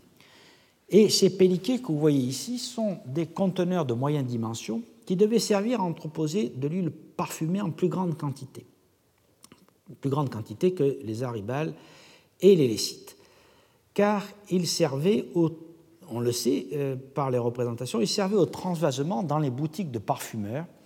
Et euh, on en a par exemple une représentation sur une euh, pelliquet du musée de Tarquinia où on voit des parfumeurs, probablement, en train de transvaser depuis des pelliquets dans des petits conteneurs qui peuvent être des, euh, des lécites, en fait, à l'aide d'un entonnoir, on les voit donc transvaser et détailler en quelque sorte les parfums. Mais euh, on a donc cet ensemble euh, caractérisé principalement par les lécites aribalisques et aussi donc quelques pelliquets pour des quantités plus importantes. Les hommes, comme nous l'avons vu, sont moins entourés de flacons à parfum. Euh, comme je l'ai dit, sur 25 tombes masculines, 7 euh, n'en contiennent pas. Mais les autres ont tous au moins un flacon avec eux, en général un lécite, mais aussi des gouttis, et parfois deux vases, euh, au maximum quatre d'ailleurs, dans une, des tombes. La totalité de ces vases est de production locale ou régionale, ce qui implique que le parfum est produit dans la région même et le plus souvent à Pestum directement. Et nous verrons ultérieurement, euh, dans un cours postérieur, que je propose d'identifier euh, le euh, marché à parfum de, de la Pestum d'époque romaine, fondation faite en 273 avant Jésus-Christ, dans la partie nord-ouest du Forum, pour l'époque qui nous intéresse, en l'occurrence, c'est-à-dire le IVe siècle avant Jésus-Christ, on n'a pas les mêmes renseignements, mais on peut imaginer que, euh, de même qu'à l'époque romaine, la fabrication et la vente des parfums se fera sur le forum, que euh, c'était le cas à l'époque gréco-lucanienne euh, sur l'agora. Mais là, l'agora est localisée, mais n'a pas été encore véritablement fouillée. il faudra certainement être attentif à cette question lorsque cela sera fait un jour ou l'autre. pour en finir avec les tombes de Pestum, il y a très peu d'alabastre en pierre, un seul en fait, qui pourrait être importé d'Égypte et qui pourrait être donc un signe d'un luxe particulier. Il a été trouvé dans la tombe Andrioul 57, qui date du milieu du IVe siècle. Euh, et on aurait donc là un, l'importation d'un parfum exotique qui montrerait une distinction particulière du, de l'occupant, si j'ose dire, de cette tombe. Mais le problème, c'est que la publication ne donne pas le détail exact de la nature de l'albâtre euh, utilisé. Ça pourrait être un albâtre euh, égyptien, mais ça pourrait être aussi une imitation faite en Italie car euh, on a mis en évidence une production de ces albâtres, euh, de, ces vases en pierre euh, dans la nécropole de Tarente au cours des 3e et 2e siècles avant Jésus-Christ. et donc, c'est un point sur lequel il faudra qu'à l'avenir on soit beaucoup plus attentif dans les publications, bien précisées s'il s'agit de production véritablement égyptienne ou d'imitation locale. Donc on voit euh, l'intérêt euh, de ces, sondages sur les nécropoles déjà publiés, mais pour avoir une vision plus euh, générale, il faudrait multiplier ce type de recherche dans chacune des nécropoles, ce qui évidemment je n'ai pas eu le temps de faire. C'est une recherche en soi dont nous retrouverons la lacune pour la période romaine. Alors venons-en maintenant à Rome. On a longtemps prétendu euh, que Rome avait méprisé les parfums, mais c'est un topos, c'est un lieu commun qui est véhiculé principalement par la littérature des moralisateurs, moralisateurs que sont Cicéron ou Pline par exemple. Et euh, on a dit parfois que les Romains n'auraient pas utilisé de parfum jusqu'au milieu du IIe siècle. Et on se souvient tous de la fameuse lettre 86 euh, à Lucilius, écrite par Sénèque, qui décrit l'étroite et obscure salle de bain de Scipion l'Africain dans sa villa de Liternum, et qui rappelait qu'au début du IIe siècle, on ne se lavait complètement que les jours du marché et qu'une salle de bain étroite suffisait pour Scipion, pour Scipion qui, dit-il, venait laver sa sueur et non les parfums de la veille. Et il continue sur cette veine, Sénèque, en regrettant qu'à son époque, donc au milieu du premier siècle de notre ère, c'est peu de se parfumer, dit-il, il faut renouveler les odeurs deux ou trois fois par jour pour qu'elles ne se dissipent pas. On se glorifie de ces odeurs comme si on en était doué par la nature. Mais c'est un lieu commun, et c'est un lieu commun qui a été certainement exagéré, car euh, évidemment les Étrusques qui dominaient Rome au VIe siècle avant Jésus-Christ, comme nous l'avons vu, faisaient un large usage des parfums, qu'ils soient locaux ou importés, et les aristocrates qui gouvernaient la République ne devaient pas non plus s'en priver dans la phase qui suit. Il est vrai qu'une brusque augmentation de leur usage s'est certainement fait jour après la conquête des provinces orientales, qui a poussé les matrones à réclamer le droit de se parer à l'oriental. Mais c'est surtout le, le signe d'une hausse brutale du luxe permise par les revenus des conquêtes et la mainmise sur les richesses de l'Orient, plutôt qu'une euh, rupture totale avec un passé mythique où les gens ne se seraient pas parfumés. L'afflux des richesses est alors inouï et les magistrats de la République s'inquiètent des effets dévastateurs euh, de ces richesses sur la cohésion sociale du corps civique. Car faire étalage de son luxe et se parfumer avec des parfums exotiques devient, dès lors, pour les nobles, l'un des moyens d'affirmer leur supériorité sur la plèbe au même titre que posséder une grande demeure ou de boire des vins de prix.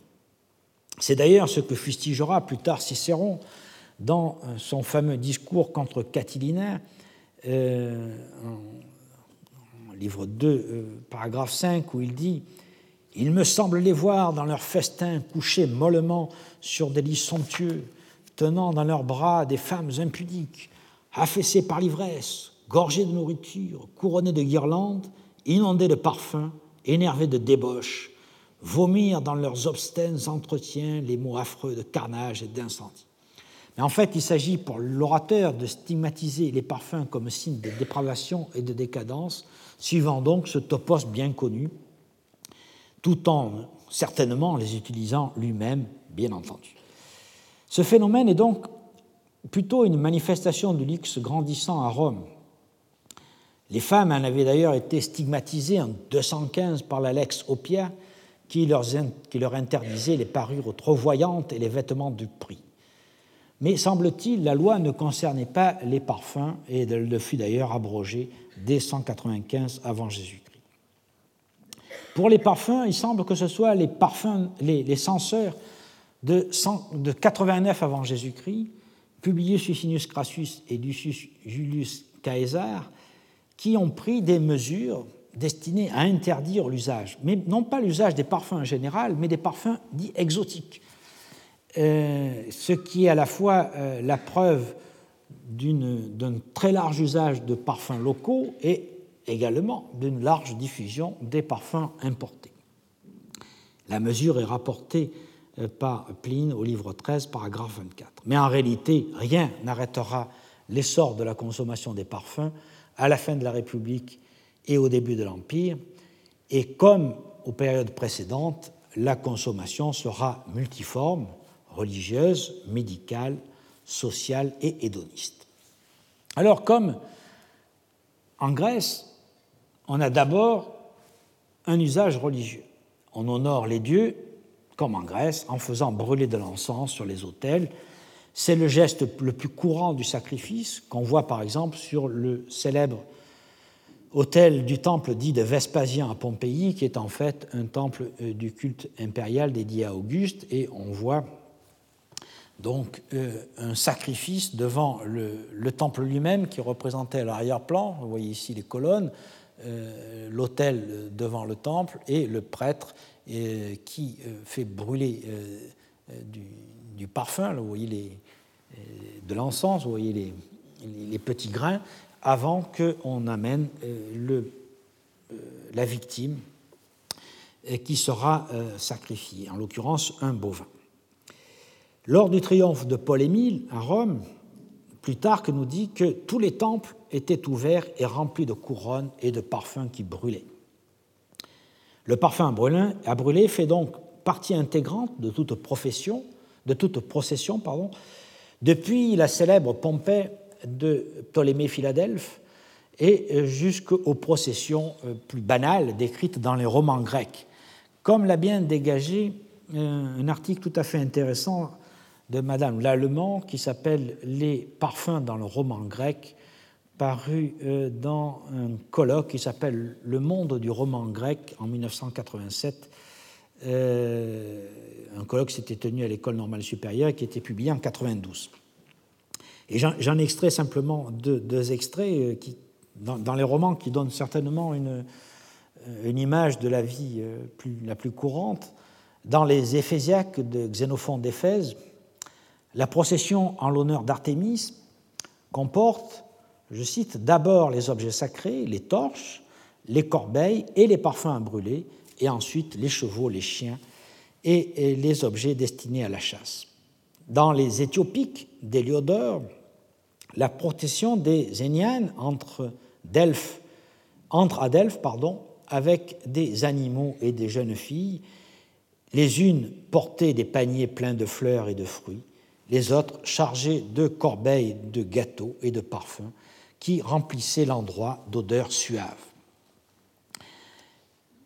On, voit donc que cette pratique dans l'ensemble euh, euh, du bassin méditerranéen euh, se, poursuit et bien entendu, lorsque l'empereur est en campagne, il ne manque pas d'offrir aux dieux de l'encens et sur le, le célèbre bas-relief de la colonne trageante, on voit le meilleur des princes qui remercie les dieux en brûlant des larmes d'encens tirées d'une boîte.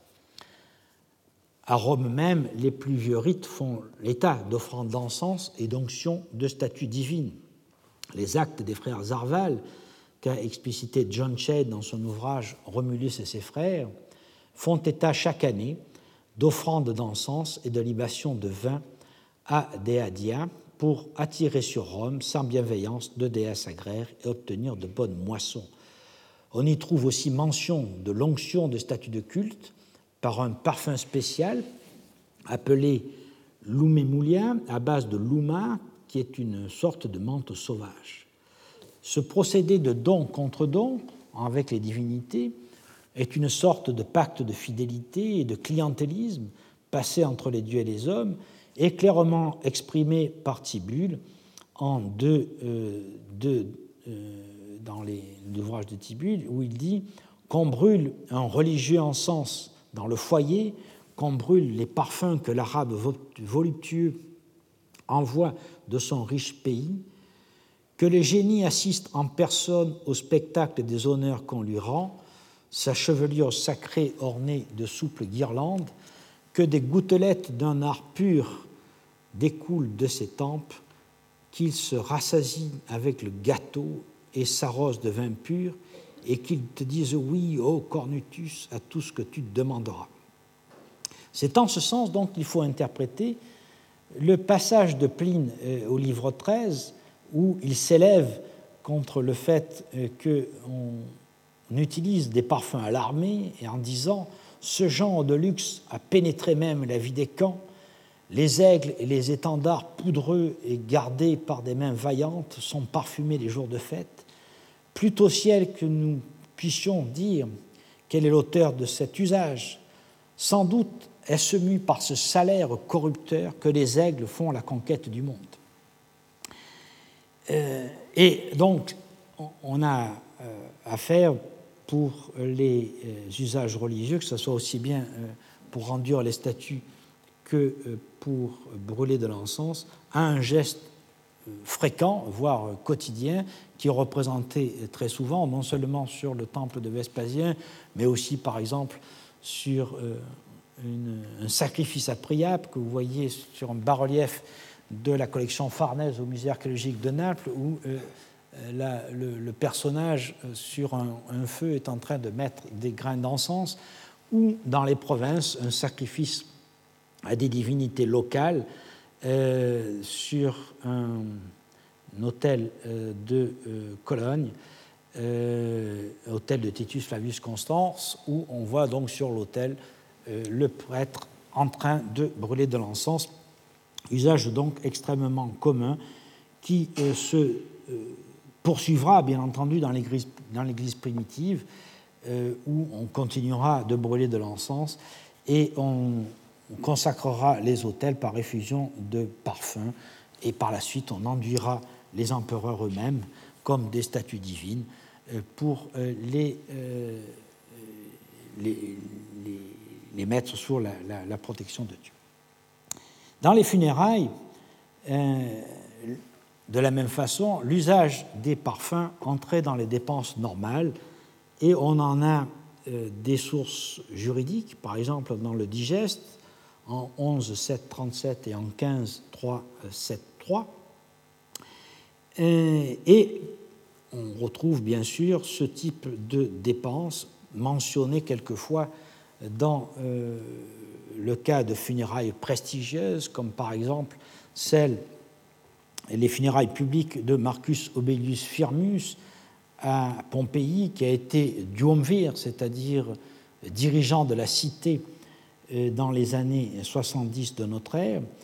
Euh, la tombe de Marcus Aubelius Firmus a été dégagée dans la nécropole de la Porta di Nola et on y a trouvé euh, un enclos funéraire avec la tombe elle-même et une inscription qui détaille les dépenses qui ont été faites euh, à l'occasion euh, de cette euh, cérémonie.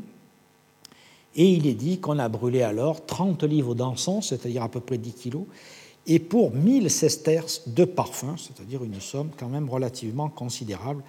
Et sur cette question, je vous renvoie à l'article de Stefano De Caro qui s'appelle Scavi nell'era fuori della porta di Nola a Pompei, paru dans Cronache Pompeiane 5 1979. Et euh, dans la tombe elle-même, il y avait d'ailleurs un tube à libation qui aboutissait à côté de l'urne et qui donc servait à cet usage. En effet, après le dernier baiser et la conclamation, euh, on commençait euh, la toilette funéraire. Le corps était lavé à l'eau chaude et enduit de parfum, à la myrrhe, à la résine de cèdre, au miel, au baume, qui étaient destinés à permettre cette exposition du corps.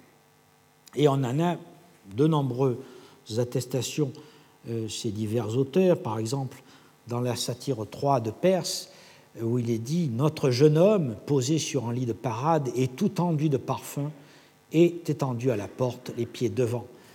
Et dans un passage d'Apulée, Floride 4.19, il est dit à propos du médecin Asclépiade qui, qui ressuscitait un mort, euh, il est dit Asclépiade contemplait ce malheureux dont les membres étaient déjà saupoudrés d'aromates, dont le visage était déjà recouvert d'une pommade ou en tout cas d'un onguent, et en l'honneur de qui se préparait déjà le repas funèbre. Ces opérations étaient réalisées par les proches ou par des torres qui plaçaient des flacons sur le lit funéraire pour indiquer que le corps avait été parfumé et on jetait ces flacons sur le bûcher avec des vivres. Au moment du bûcher, on brûlait euh, les parfums, et surtout de la myrrhe et de l'encens, euh, de la cannelle, afin d'honorer les dieux, et plus prosaïquement de couvrir l'odeur du bûcher brûlant le cadavre. Ces résines étaient brûlées dans des brûles parfums qu'on retrouve fréquemment dans les tombes, comme à par exemple, et qui sont représentés sur des bas-reliefs comme celui des Aterii au musée du Vatican, et vous voyez ici sur cette photo de grands brûle-parfums en train de brûler euh, des, euh, probablement de l'encens et des résines aromatiques. Euh, Pline, au livre 12, paragraphe 84, s'interrogeait de façon ironique pour savoir quelle proportion d'encens revient aux dieux du ciel et de l'enfer et y pestait à nouveau contre le luxe déployé par les hommes, même dans la mort, en employant à brûler les défunts ce que l'Arabie pensait avoir produit pour honorer les dieux. Les funérailles des personnages importants étaient donc l'occasion d'une consommation importante de résine à brûler, notamment d'encens. Nous avons vu le cas de Marcus Obedius Firmus, euh, mais euh, les principaux personnages de l'État, euh, lorsqu'on les enterrait, on atteignait des consommations énormes. Plutarque rapporte que lors des funérailles de Sylla, 210 lits servaient au transport des aromates. En 20 après Jésus-Christ, lorsque Tibère fit ramener par deux cohortes prétoriennes l'urne funéraire de Germanicus à Rome, Tacite, dans les Annales, livre 3, paragraphe 2, nous dit Quand on traversait les colonies, le peuple en habit de deuil, les chevaliers revêtus de la trabée, brûlaient, suivant les ressources du pays, des étoffes précieuses, des parfums et tout ce qu'on offre aux morts pour leur rendre hommage. Et enfin, Pligne s'indigne des quantités d'encens que Néron brûla pour les funérailles de Popée, et ce qu'il faut entendre bien sûr comme, comme une diatribe contre le tyran, et aussi une manifestation de ses excès. Les tyrans, bien entendu, euh, sont euh, stigmatisés parce qu'ils utilisent des parfums, ce qui est contraire, comme nous l'avons vu, euh, aux usages anciens. Mais tout cela, c'est principalement de la polémique et de la littérature. La réalité, c'est qu'on utilisait très fréquemment, dans toutes les classes de la société, des, des parfums conversés sur le bûcher euh, ou sur les eaux brûlées. Virgile, relatant les funérailles de Misène, rapporte euh, Alors on expose sur le lit les membres inondés de langue, on y jette des étoffes de pourpre. D'autres ont soulevé l'énorme civière et, se détournant selon la costume ancestrale, ont tenu la torche inclinée. On brûle les offrandes entassées, l'encens, les mets sacrés, l'huile déversée dans des cratères. Une fois les cendres affaissées et la flamme éteinte, on arrose de vin les restes et la poussière assoiffée. Coriné recueille les eaux qu'il conserve dans une urne de bronze. Lui aussi fit trois fois le tour de ses compagnons, les aspergeant d'eau pure, à l'aide d'une brindille de romarin, d'un rameau d'olivier fécond. Il les purifia et prononça les ultimes paroles de la cérémonie. C'est dans l'Énéide, donc euh, au vers de euh, livre 6, 106 euh, vers 224-232. Et cette pratique donc d'arroser les restes de vin et, de parfum se retrouve aussi, chez, dans une satire de Perse, satire 6, euh, vers 34 et suivant, qui dit Mais si je diminue l'héritage, l'héritier m'en voudra. Il négligera le repas funèbre, jettera mes restes dans l'urne non parfumée, et que la me soit passée ou la cannelle altérée, il ne s'en inquiétera guère. Et de même, dans le Satyricon, Trimalchion prévoit de faire parfumer son corps avec du nard lors de ses funérailles. Et euh, lors du fameux banquet, il débouche une fiole de nard et fait frictionner à la ronde ses, euh, ses invités, disant J'espère qu'il me fera autant plaisir après ma mort que maintenant. Et c'est au paragraphe 78, euh, 3. Euh, C'est d'ailleurs le parfum choisi par Communius Abascantus qui, à Misène, demande qu'on verse du nard sur ses eaux. Super reliquias meas nardum effundi. Ovide, dans les Fastes, livre 3, vers 561, à propos de la, mort de Didon, et, euh, qui, qui, est morte après l'abandon par Aîné, écrit Anne est chassée du palais. Elle le quitte en pleurant ses murs qui rappellent une sœur chérie. Mais elle veut encore rendre un dernier hommage au reste de Didon. Elle verse des larmes et des parfums sur cette cendre légère. Elle y dépose quelques boucles de ses cheveux.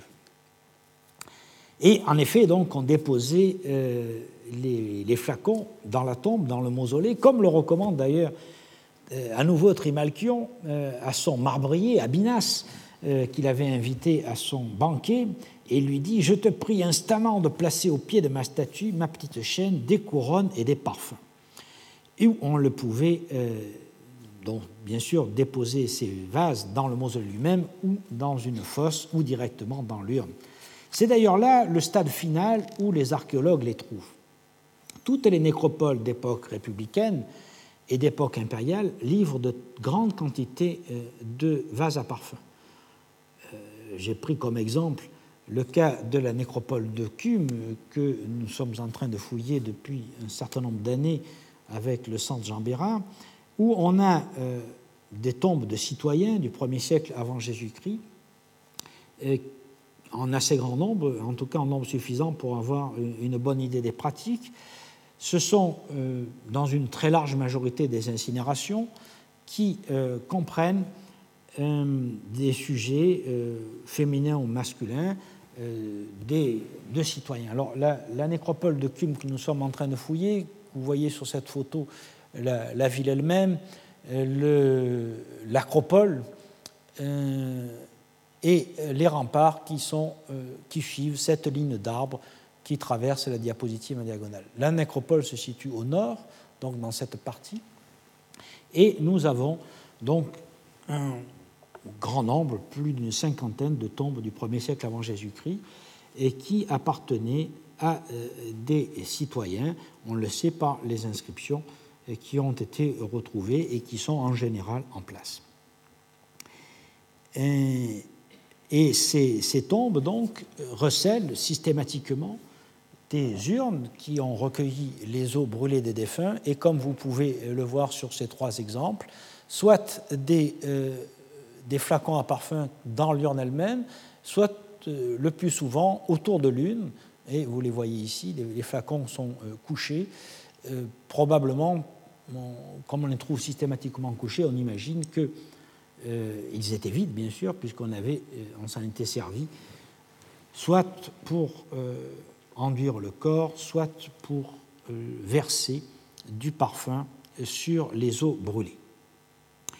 C'est aussi le cas, par exemple, de la nécropole de Calatia, qui est une ville au nord de, Naples, enfin dans la région de Caserta, euh, où euh, on a une, nécropole dont la période d'utilisation s'étend euh, depuis l'époque archaïque jusqu'à l'époque impériale.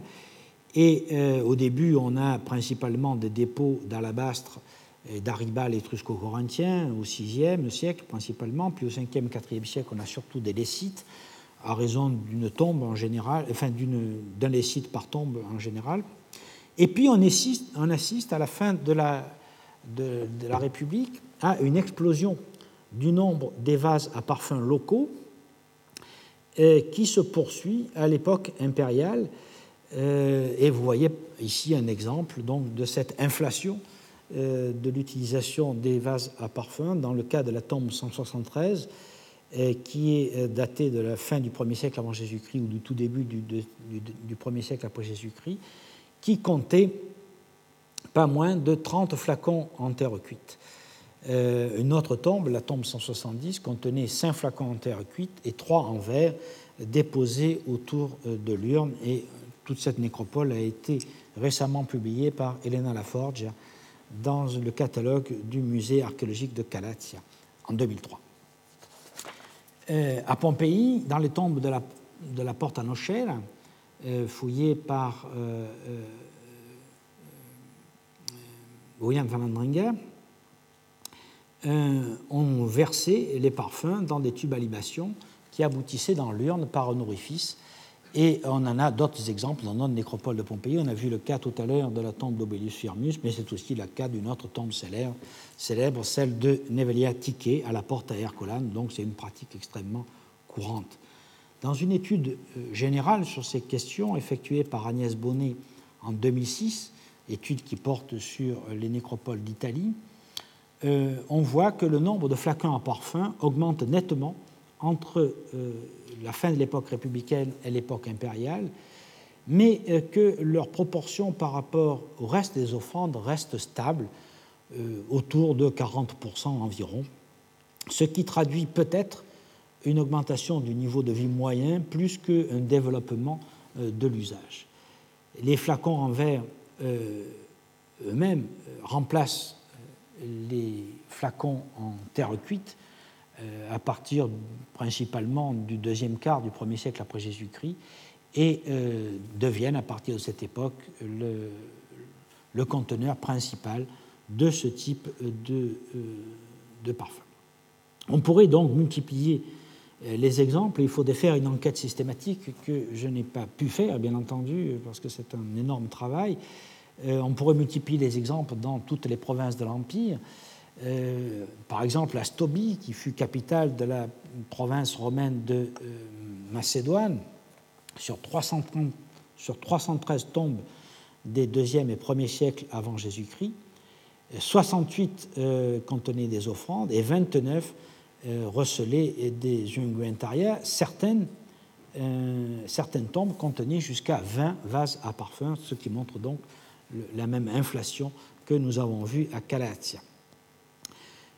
C'est aussi le cas en Gaule narbonnaise, où la coutume d'utiliser les parfums et de déposer les flacons dans les tombes se, répand à partir du 1er siècle. Citons par exemple le cas de la nécropole du Povadou à Fréjus, où euh, les euh, flacons en verre, les unguentaria, représentent 40% du mobilier, ou celle de Valadas à Saint-Paul-Trois-Châteaux, où selon une étude de Valérie Bell, publiée en 2002, euh, les flacons de parfum vont jusqu'à former 70% des offrandes au cours des 1er et 2e siècles après Jésus-Christ. Dans la nécropole d'Aix-en-Provence, dans la nécropole méridionale, qui vient d'être publiée par Nurianine en 2006, les tombes mises au jour euh, appartiennent principalement à des personnages modestes, mais quelques-uns sont en mesure de, payer un enclos funéraire ou un petit monument. Euh, mais toutefois, pour l'essentiel, euh, ce sont principalement des tombes à fosse. J'ai retenu 24 tombes de la fin du 1er siècle et du 2e siècle, et dans trois cas, probablement des tombes en incinération les plus anciennes de la fin du 1er siècle, les eaux brûlées sont recueillies dans des urnes en verre protégées dans des coffres de plomb et contiennent des flacons à parfum.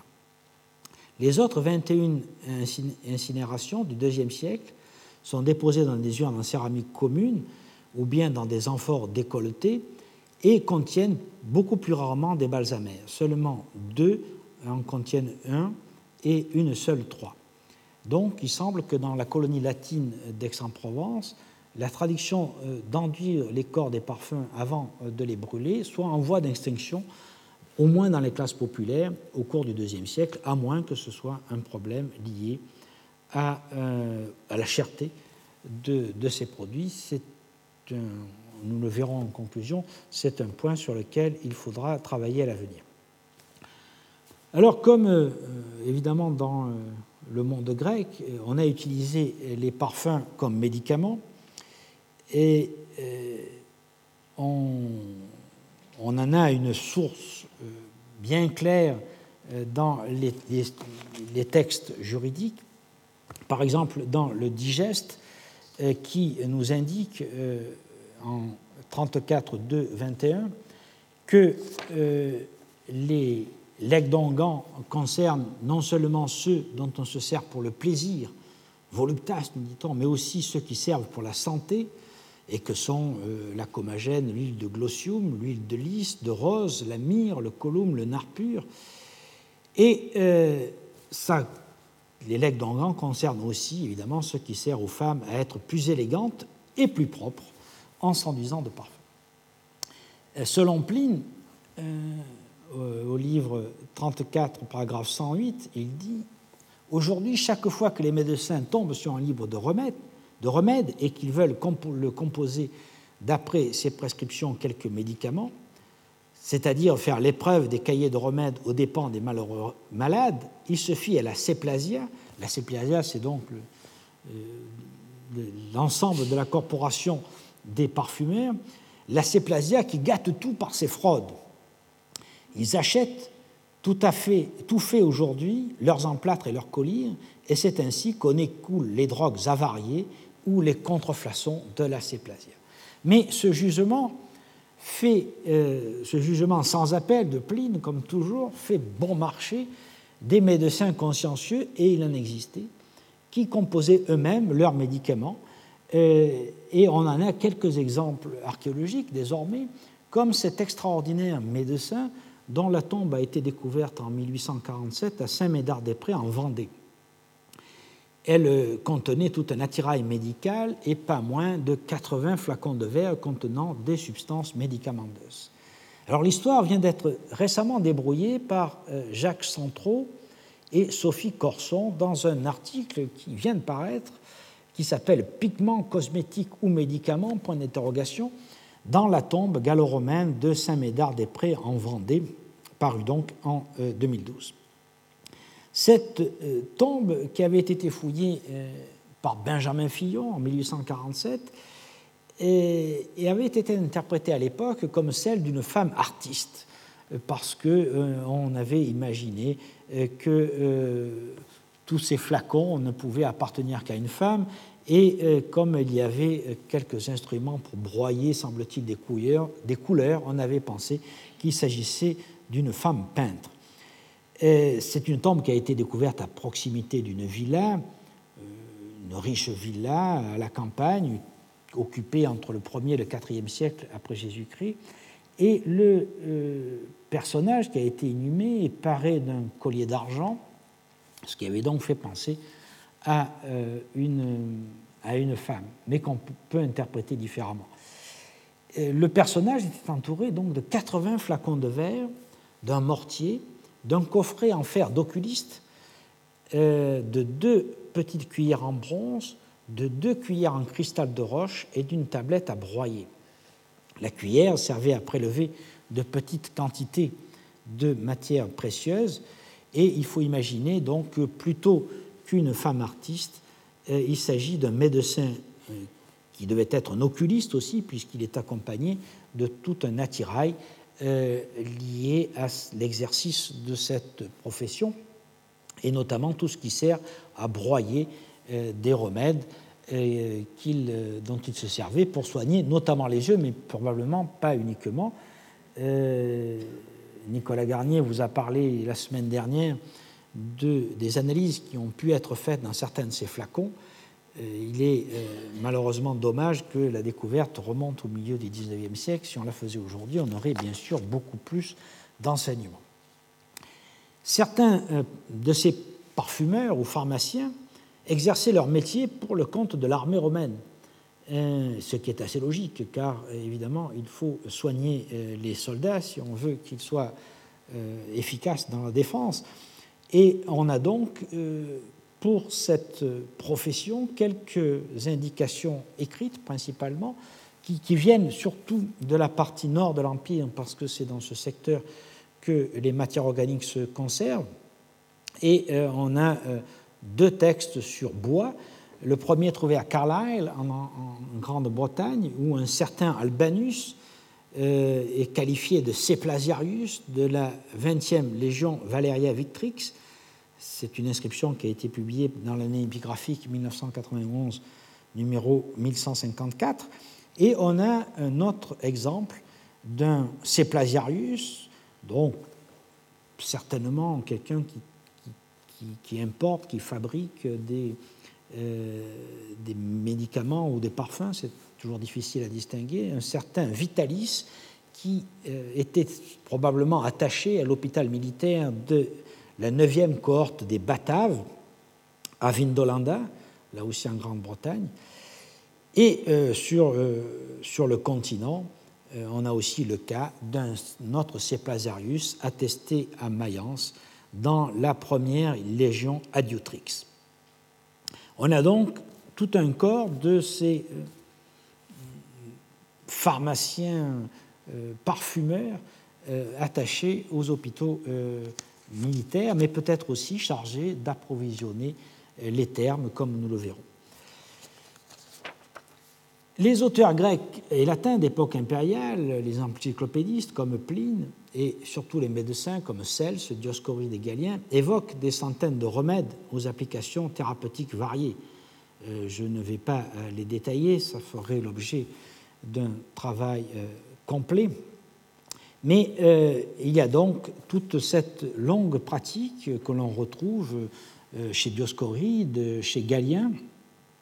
Et plus tard, malgré la charge des pierres de l'Église contre les parfums, il sera significatif euh, que des auteurs comme Clément d'Alexandrie feront une exception pour l'usage des parfums réservés à soigner Et dans Le Pédagogue, au livre 2, il dit Employé seul, l'huile suffit à graisser la peau, détendre les nerfs, refouler la mauvaise odeur du corps au cas où elle serait trop pénible. Et il admet, malgré tout, l'usage des, de, ces parfums dans ce cas. On utilisait aussi le parfum, comme nous l'avons vu, pour euh, parfumer le vin, euh, pratique déjà évoquée par Théophraste et euh, bien attestée ensuite dans la littérature agronomique de Caton à Palladius. Je ne m'y étends pas, je veux simplement rappeler que dans le fameux banquet de Trimalchion, qui est une mine sur la vie quotidienne, au paragraphe 70, Trimalchion fait mettre un onguent dans les vases à vin et dans les lampes donc pour parfumer euh, le vin et l'atmosphère. Et dans l'histoire auguste, hein, il nous est rapporté qu'Elagabal, le premier, imagina le vin au mastic, le vin au pouliot et toutes ces inventions que le luxe a conservées. Le vin rosa était connu avant lui, mais il ajouta des pommes de pin concassées pour le rendre plus odorant, et c'est donc dans la vie d'Eliogabal au paragraphe 79. Euh, pour le bien-être et le luxe, l'usage des parfums était universel et euh, on, s'en servait aussi bien pour les femmes que pour les hommes au sortir du bain et lors de banquets. L'augmentation considérable du nombre des établissements de bains publics a eu certainement pour corollaire, pour corollaire une augmentation parallèle de la consommation des huiles parfumées et pour donner une idée, pour la seule ville de Rome, on comptait 170 établissements thermaux euh, sous Agrippa et 956 dans la Noticia Dignitatum au IVe siècle. Toute ville possédait des établissements et même les villages et les petits camps militaires, même au fin fond du désert oriental d'Égypte, euh, où nous travaillons euh, ces dernières années, les petits postes militaires qui garnaient les voies caravanières, comme celui de Didumoy dont, avec Hélène Cuvigny, nous venons de publier La Fouille, même ces petits postes contenaient, enfin, à l'intérieur, des petits termes destinés aux militaires, où on imagine qu'ils passaient un, temps important. Et ce genre de, de petits termes est répandu de partout, c'est une des caractéristiques de, tous les gisements de l'époque impériale, et on allait au terme avec sa fiole à parfum, ou parfois on le trouvait sur place, pour se faire masser à la sortie du bain. Et euh, à nouveau, euh, rappelons le satyricon où on nous dit déjà Trimalchion, inondé d'onguents, se faisait frotter, non pas avec du lin, mais avec du molleton fait de laine la plus douce. Comme antérieurement, donc, on se rendait au bain euh, pour y être parfumé, et l'hôte s'occupait de faire parfumer non seulement la salle, mais aussi les invités, et il était d'usage d'offrir des parfums lors euh, euh, du second service de repas, lors des banquets, comme en témoigne l'épigramme de Martial en 382. Et c'est d'ailleurs à l'image de cette pratique qu'on enduisait les statues de culte au cours des banquets où les dieux étaient invités. Dans les rites consacrés à Déadia, euh, à la Maliane, dans le sanctuaire de la Maliane au sud de Rome, les frères Zarval parfumaient la déesse en guise de second service, comme l'a interprété donc John Shade. Redescendant des banquets du vin dans les réceptions réelles, on trouve un reflet de cette pratique courante dans l'aristocratie à travers les caricatures. Euh, ainsi, dans le Satyricon, Trimalchion fait enduire ses invités à la fin du banquet avec un parfum de grande qualité. Par une mode inouïe dans nos mœurs, de jeunes esclaves aux longs cheveux apportèrent dans un bassin d'argent de l'huile parfumée dont ils joignirent les pieds des convives après les avoir enguirlandés de fleurs de la cuisse au talon. Puis on versa ce même parfum dans les vases à vin, comme on vient de le voir. Et quand le marbrier Abinas arrive avec quelques retards au banquet, il est déjà ivre la main posée sur l'épaule de sa femme, le front orné de plusieurs couronnes et humide de parfums qui lui coulaient dans les yeux, et il vint se mettre à la place d'honneur et sur le champ demanda du vin et de l'eau chaude. Donc, euh, on a cette, caricature qui couvre tous les emplois euh, du parfum dans les banquets, puisque à un moment donné, Trimalchion, qui se veut princier, offre des parfums tombés du ciel et soudain, le plafond s'ouvre et l'on voit descendre un immense cerceau enlevé vraisemblablement un énorme tonneau qui portait suspendu autour des couronnes dorées et des flacons à parfum. Et euh, ainsi donc, on voit que cette pratique, qui était déjà euh, très courante à l'époque grecque, se perpétue bien entendu à l'époque romaine et se multiplie. Alors que ce soit lors des banquets ou lors des spectacles, la, prodigalité du prince se manifestait aussi dans des aspersions de parfums sur les convives ou sur les spectateurs.